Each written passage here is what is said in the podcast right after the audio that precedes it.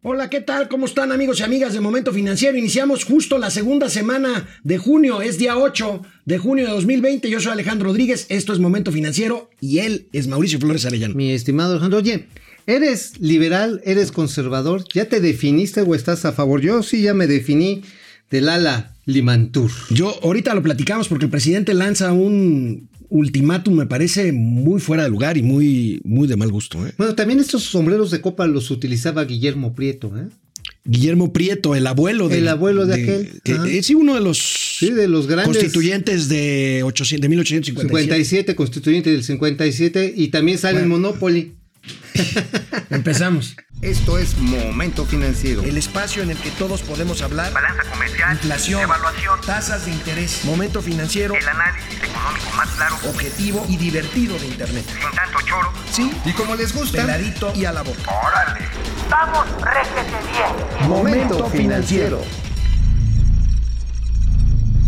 Bueno, pues Momento Financiero trabaja también los domingos y ayer domingo dimos a conocer a través de nuestras plataformas, de nuestra página de internet, a través de nuestra cuenta de Twitter, que el Banco Mundial aprueba nada más y nada menos que un préstamo de mil millones de dólares para México. México lo había solicitado apenas el 19 de mayo y como podemos ver aquí en este tweet que lanzamos ayer, pues se autorizó y bueno, pues ¿Nos endeudamos o no nos endeudamos, amigo? No, ¿En qué pues quedamos? Sí, pues sí, pues sí, nos estamos endeudando. Y qué bueno, ¿no? Digo, ahora, este es creditito, porque es chiquito. Mil millones de dólares es chiquito. Bueno, para el tamaño de la deuda mexicana, pues sí. Y para el tamaño de, de la bronca que traemos encima. Bueno, nada más, a ver, repasemos. La deuda de Pemex nada más es 100 mil millones de dólares. Nada más. y la deuda total de México más o menos como en cuánto. Como 203 mil millones de dólares. De dólares. O sea, sí es un, pues sí es la puntita, ¿no?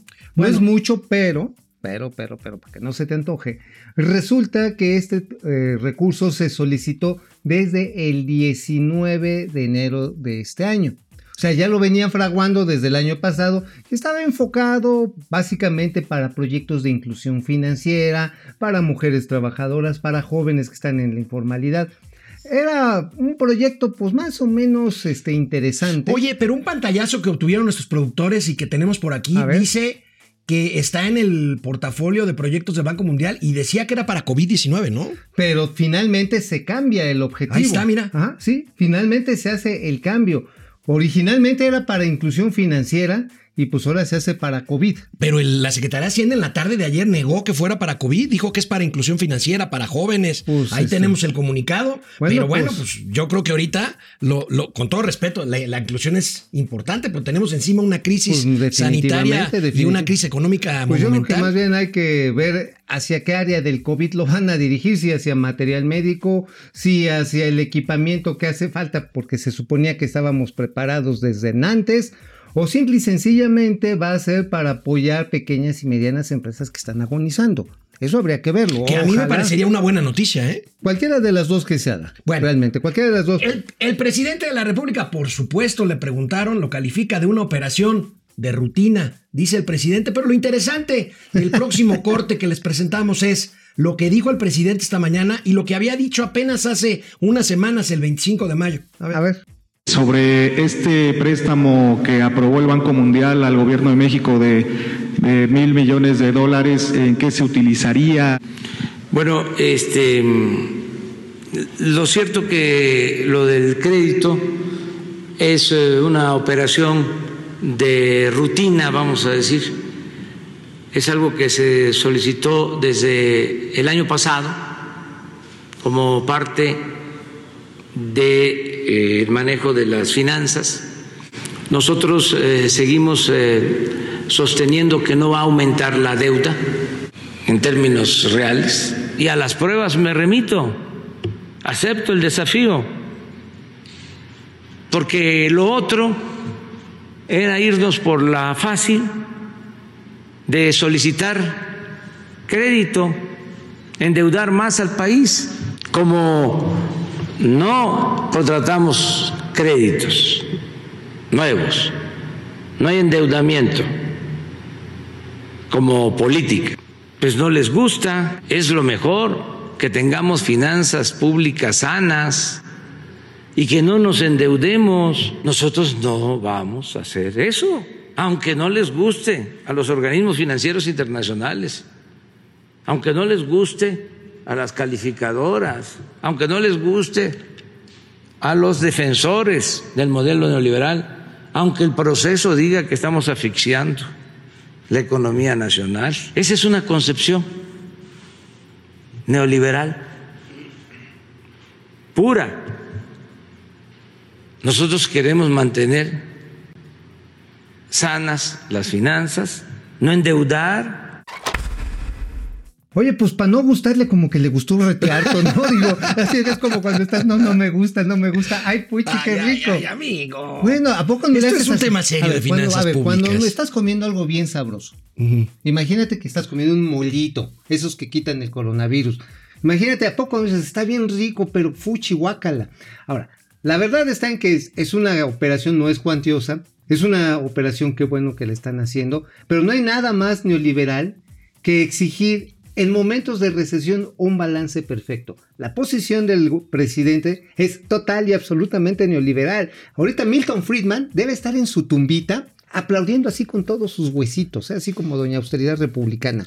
Debe estar Que por cierto, ¿cómo sigue Doña Austeridad? ¿Bien? Pues ya, ya, ya, después del susto que nos dio este el fin de semana, ya gracias a Dios mi flaca ya está mejor. Bueno, qué bueno. Bueno, pues ahí tienen, ahí tienen deuda. Yo quisiera decirles algo, este, y a ver aquí, mi querido amigo economista Mauricio Flores no me dejará mentir.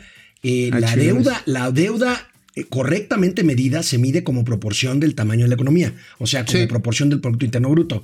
Este gobierno terminó eh, eh, más bien recibió el gobierno, recibió la administración con un promedio más o menos de 45, Ahí 46% va. como proporción del Producto Interno Bruto. Ahorita ya andamos en 52% del Producto Interno Bruto. Y vamos al 54. Y vamos al 54 porque hay deudas que siguen subiendo, como son todo lo que tiene que ver con pensiones. Esas siguen creciendo por el envejecimiento de los trabajadores del Estado, pero también por la devaluación, definitivamente Oye, también. y además, suponiendo sin conceder que la deuda efectivamente no aumente en términos reales, si la economía se achica, como es el caso, pues la proporción de la deuda es mayor. Y además ha subido de costo. El costo país, el riesgo país, las tasas de interés con las que se han venido renovando. Por cierto, en esta es muy chiquita la tasa de interés ¿eh? para este último crédito. Bueno, nada más. Es así. ¿Cuánto? Pues sí, tamaño santito. Sí, son este, es eh, 2.5 millones de dólares, es decir, 0.25 al millar al año. Bueno, pues amigos y amigas, ahorita volvemos con otro tema. El presidente habla sobre sus bienes, sobre su patrimonio, pues. A ver. Regresamos, canal 76 de Easy de lunes a viernes, 4 de la tarde en Spotify, en YouTube y en Facebook. Los servidores públicos están eh, obligados por ley a presentar cada año en mayo, ahorita se pospuso por el tema del coronavirus, una declaración patrimonial detallada de sus bienes. Le preguntaron hoy al presidente de la República, Andrés Manuel López Obrador, le preguntaron, eh, el señor este, Mauricio Flores está checando. No estoy, estoy si voy a sacarnos este, una selfie así los dos. Le preguntaron al presidente sobre su declaración de bienes y contestó lo siguiente, habló de su patrimonio. Pues la voy a presentar, tengo la obligación de hacerlo. No he adquirido ningún bien, no tengo eh, dinero en bancos, este, no tengo cuentas bancarias, nada más donde me pagan. eh, y eso lo administra eh, Beatriz. Yo no, no tengo tarjetas de crédito, nunca he tenido, pero no ahora, llevo así, creo que 30 años, nunca he tenido, este, tengo mis, mis ahorritos y manejo mi efectivo. Este, si requiero algún gasto. Pero eh, acerca de bienes, pues no he adquirido nada. Eh, no tengo tampoco nada eh, que me pertenezca. Ya la casa de Palenque ya la entregué a mis hijos. Oye, pues a esa le podemos poner de fondo esta canción inmortal del también inmortal Divo de Juárez. No tengo dinero Ni ni nada nada, que que, dar. dar. Lo único que tengo es chelas para regalar. Chelas y dinero. No, y no, y también. este, Que no es suyo. Y coca y, co- y chocolates. Y chocolate. Bueno, vamos a pasar lista rápidamente. Depredador Mercenario, ¿cómo estás? El préstamo es para liquidar deuda para programas clientelares. No lo sabemos. No, todo ojalá parece que lo indicar. etiqueten, Ojalá y lo etiqueten bien. Carlos Ramírez, Aurora Jarillo, Carlos Ramírez, Aleida Chavarría. Buen inicio Aleida. de semana, Aleida. Pili Sanz. Pili. Saludos a Doña Austeridad. Héctor Mancera. eh, José Memo. Eh, ¿Qué les duele que no les van a dar ni un peso? Eh, Híjole, Héctor, pues mira, a mí me gustaría que me dieras un beso. Héctor Martínez, gracias por los verdaderos datos. Alejandro Méndez desde Querétaro Rock. Eso. Necesito mil millones de dólares. Pues fórmate, Tocayo.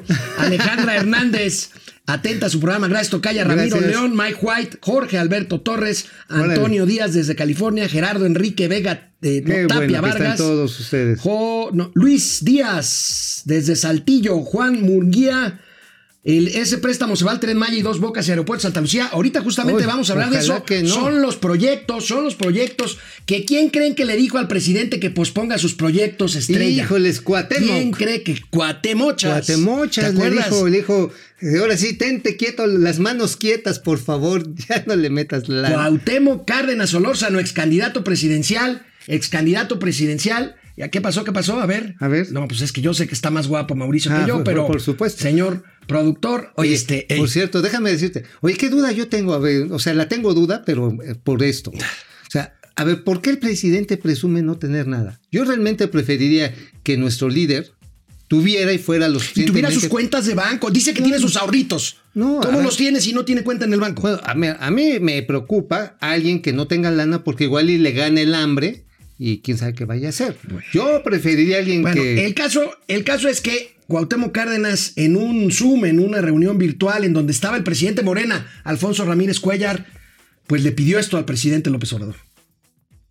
Bueno, primero agradecerle a Alfonso esta exposición que realmente coincide en términos generales con todo lo que hemos estado discutiendo aquí también en el Consejo, en nosotros, etcétera. Eh, creo que eh, habría que pensar, Alfonso, en que eh, la prioridad principal en este momento es, sin duda, el frenar o el superar la crisis, la crisis sanitaria. Y para esto habría que buscar todos los recursos que sean posibles. Incluso diría yo, y esto es quizá un atrevimiento en un sentido, incluso pensar en diferir los megaproyectos y tomar esos recursos eh, mientras tenemos una, eh, pues una mejor oportunidad. No, bueno, si esto sí, si no fue una cachetada, sí fue un de esos que ya sabes, ¿eh? Porque además es una figura importante de la izquierda mexicana. Claro. Eh, López Obrador ha sido muy cuidadoso al referirse a Cuauhtémoc Cárdenas. Que mira, López Obrador no lo traiciona hace años a Cuauhtémoc eh, Cárdenas y por eso toma el control del partido Claro. de la Revolución Democrática y luego forma Morena. Pero bueno, el presidente de todas formas se fue a revisar cómo van dos de estos tres proyectos insignia. Se fue al sureste todo el fin de semana. Tres. Tres, porque es eh, Tren Maya, eh, Refinería de Dos Bocas y el Transísmico, ¿no? Pero no, no, es, no es refinería de dos bocas, es parque acuático dos bocas. Parque acuático está inundado, está inundado eh, dos bocas por la tormenta tropical. eh, ¿Cómo se llama? Cristóbal. No, Cristóbal, Cristóbal. Bueno, el presidente hace un, considero yo, grave llamado, un grave llamado a la sociedad mexicana. Híjole, ¿por qué no ven esto? Es un tema más político, pero hay que comentarlo. Qué bueno que se definan, nada de medias tintas, que cada quien se ubique en el lugar que corresponde. No es tiempo de simulaciones. O somos conservadores o somos liberales. No hay medias tintas. Lo que decía Ocampo, ese gran liberal, Melchor Ocampo, aplica ahora. Decía, los liberales moderados no son más que conservadores, más despiertos. Es decir, no hay para dónde hacerse. O se está por la transformación o se está en contra de la transformación del país. Se está por la honestidad y por Pues es lo mira. con lo que empezaste el programa. Mira, Yo tengo yo primero no creo que un presidente deba de poner a un país en una disyuntiva de este, de este, de este tipo. Ahora, si pone a esta disyuntiva, yo me declaro, señor presidente, en contra, porque México es mucho más que una visión de buenos Oye, o malos, de conservadores Oye, y liberales. pero yo sí estoy a favor de los conservadores porque de otra manera se me echarían a perder los bisteces antes de ponerlos a cocer. La verdad, ¿te imaginas unos fritos sin conservador, sin muclonato de sodio? No, hombre, no durarían ni una semana en el anaquel. Pero a ver, yo le voy al tren Maya y le voy, por ejemplo, le voy al corredor transísmico. Pero me parece que es un error eh, la terminal avionera de Santa Lucía Y Dos Bocas. y dos bocas. Entonces, ¿eso dónde me pone? Yo creo que el presidente, ¿Soy o el no soy? presidente tiene que apelar a la unidad nacional, tiene que decir, a ver, estén o no de acuerdo, No, estamos no. enfrentando una crisis grave, vamos a enfrentarla juntos. Está apelando a que nos la pelemos. Bueno, regresamos, canal 76 de Easy, de lunes a viernes, 4 de la tarde y en Spotify. Bueno, amigo, pues después de esto, muchas reacciones a este llamado del presidente que me parece que es equivocado porque polariza aún más la situación. Bueno, después de las De- manifestaciones y que sobre todo lo que pasó con, en Guadalajara y en la Ciudad de México. Y en la Ciudad de México. sí, donde sí, sí. la radicalización de grupos, digo, perdón por lo que voy a decir, muchos de ellos bien pagados, muchos de ellos bien pagados, este, exacerbando la lucha de clases, hablando de que cállate blanco, este, fuego a la burguesía. Pues yo no recuerdo ningún país que se haya a una de esas luchas y haya salido bien librado. No recuerdo uno. No, bueno, y bueno, hay, mucho, hay muchas figuras de la historia que han dicho algo así de que estás a mi favor estás en mi contra. Lo dijo Hitler, lo dijo Fidel Castro, lo dijo George Bush. lo dijo George Bush, lo dijo Chávez en Venezuela. En fin, digo, no está bien, pero bueno, el sábado. Lo dijo Donald Trump. Tr- Trump también ya lo dijo, ¿verdad? Sí, bueno, también. el sábado, el sábado, la OPEP tuvo una reunión y la pregunta era si iba a estar Rocío Nale. Ya ven que le aplaudieron mucho, pero yo creo que Rocío Nale estaba demasiado aplaudida. Y no fue amigo, como podemos No, ver, como ver. podemos ver en este tuit de una colega experta en cuestiones internacionales. Ahí tenemos el, el webinar o el, o el Zoom. Y ahí tenemos a un poquito a la izquierda del centro la delegación mexicana encabezada por un subsecretario y no por Rocío Nale. Bueno, se prolonga un mes más eh, la reducción de producción de petróleo por parte de los países de la OPEP y países amigos de la OPEP, pero México queda fuera del acuerdo. La hizo otra vez la 4T y la hizo otra vez Rocío Nale. ¿Qué Pues- significa esto, amigo? Quedar fuera de este, de este acuerdo. No, pues de que cuando vengan los precios, vengan los mercados para arriba, pues no nos van a pelar. Ya lo está pasando en el caso de Asia, donde los árabes están dando descuentos de entre 20 y 25%, los países árabes, a los clientes eh, japoneses, a Vietnam, a China. Pero pues a México lo están desplazando de esa manera. Punto. O sea, nos metimos con Sansón a las patadas, así de sencillo. Y tiene otra consecuencia. Hoy petróleos mexicanos, si bien es cierto que el precio ya está arriba del costo de producción, el precio que se está vendiendo, que es de 30 dólares en promedio, el hecho real es que hoy estamos 30% por debajo de la meta que se tenía en el presupuesto. Se calcula que va a necesitar este país un billón, un billón de pesos adicionales de la recaudación fiscal este año y el que viene. O sea, Y es más, ahí les va exclusiva interplatanera intergaláctica. ¿Sabes de qué tamaño se la dejaron Irineo Pérez a este a Petróleos Mexicanos Exploración y Producción? Platícanos. Le quitaron 40 mil millones de pesos. Están mandando así a mingar a su chadre a 8 mil trabajadores y contratistas este, de petróleos mexicanos. Este, es Y una si- Y situación. siguen apostándole a Pemex y peleándose con los árabes. Nada más les recuerdo, los árabes sacan petróleo a 8 dólares el barril y pueden producir hasta Pero 10 ¿sabes millones qué es de lo que de quieren? Quitándole este dinero para invertirlo en refinación. Quieren revivir a la cangrejera, por ejemplo. Bueno, Este, bueno, pues sí, lo bueno es que los coches híbridos pues, van a llegar por ahí dentro de cinco años en masa y pues a ver cómo. Pues deja va. tu híbridos. Yo creo que los eléctricos van a quitar mercado ya. Cuando No, ya lo están muy quitando. tarde, ya lo están quitando. Entonces, cuando muy tarde en cinco años ya va a haber muchos autos eléctricos. Bueno, Sí. pero nosotros seguimos apostándole a la refinación. Bueno, ¿te acuerdas de Jesús Seade, este subsecretario que encabezó las negociaciones para el nuevo Tratado de Libre Comercio, buen. TEMEC? Buen subsecretario, buen tipo, Jesús Seade, ha sido propuesto por el gobierno de México, a ver si nos hacen caso, para presidir la Organización Mundial de Comercio. ¿Contra Esta organización, esta organización que quiso presidir eh, Carlos Salinas de Gortari después de ser presidente de México y no pudo. Y no pudo. Bueno, realmente los estadounidenses, los británicos y los franceses son los que terminan dominando, moviendo el pandero en este lugar. Se me hace que más bien Steven Munchen, que es este, pues El ahí- secretario del Tesoro el secretario del. Tesoro en los Estados Unidos, yo creo que es el que va a mover sus fichas para que en una de esas sea este E.T., perdón, este Wilbur Ross. ¿A poco no se parece a E.T.? Sí, se parece. igualito, igualito, así su Se parece. Bueno, el proceso de selección para empujar. sustituir al brasileño Roberto Acevedo, este que Trump lo ha puesto, pero como chango en mecate, inicia el próximo 8 de junio.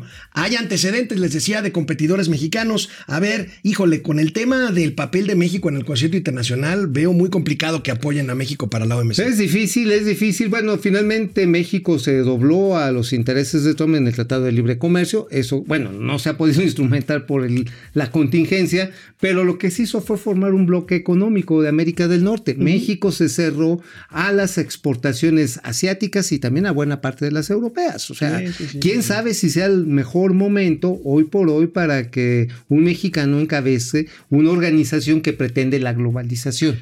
Pues sí, vamos a ver. El viernes pasado dábamos a conocer la cifra de desempleo en Estados Unidos, 13%. No, bueno. Resulta que se equivocaron.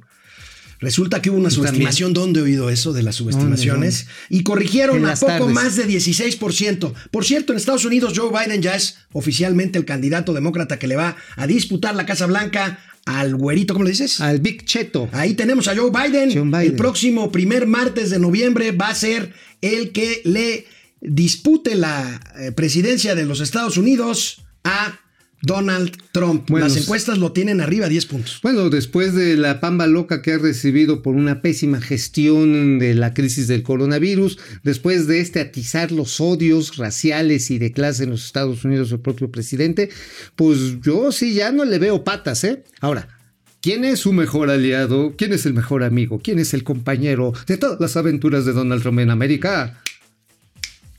Andrés Manuel López no, Obrador. Juan Trump. Juan Pueblo. Ah, sí, Andrés no. Manuel, Ah, sí, es cierto. Bueno. para contribuir, para contribuir a no generar mucho tráfico de personas en hora pico, esta es una noticia importante. Todas las sucursales, que son miles de sucursales en el país de BBVA, México, cambian de horario de atención en sucursal. Eh, el banco modifica sus horarios y en lugar de abrir tempranito, abrirá un poco más tarde, según este anuncio que se hizo, que se dio a conocer ayer. Abrirá de 10 de la mañana a 16:30 horas de lunes a viernes. Por supuesto, siguen los cajeros. Me parece una buena medida de nuestros amigos ex bancomerianos que no, que no les gusta, ¿verdad? Ya, ya quieren No, ser no, BBV ya, ya puro, puro BBV, eh, jolines. Es- una buena medida, ¿no? Para. Sí, ¿por qué no me los confundes con Bancomer? Ese, ese banco le prestaba a Moctezuma. no, está bien, digo, es una marca global. Eh, la verdad está en que es una muy buena decisión de Bancomer. Y digo, fíjate que ha sido interesante la manera en que se han acomodado los bancos a esta situación. La verdad que han sido un pilar para miles de millones de familias y de negocios en estos momentos de vacas flacas. Bueno, pues le deseamos una pronta recuperación a Zoé Robledo, titular Sí. del Instituto Mexicano del Seguro Social, que anoche dio a conocer que desgraciadamente dio positivo a COVID-19, está en su casa recuperándose, parece, su reporta familia. que está bien y este, el También presidente dijo que su familia también les deseamos de verdad el Oye. momento financiero, una recuperación oye, pronto. Oye, pero también que regrese pronto para que nos aclare los negocios que le dio a sus hermanos, eh, los contratos que corrió por allá, por Sí. acá. Digo, pues digo, porque decían que, que no robar, no traicionar y no mentir ayudaba a no contagiarse, ¿no? Entonces quiere decir que él sí robó, sí Ah, pues traicionó. no y sé, sí- que venga y que lo aclare. Bueno. Que se cure. Nos vemos mañana. Empezamos bien la semana. Ánimo, quédense en casa, por favor, Si si pueden. pueden. Vamos, réjete bien. Momento financiero.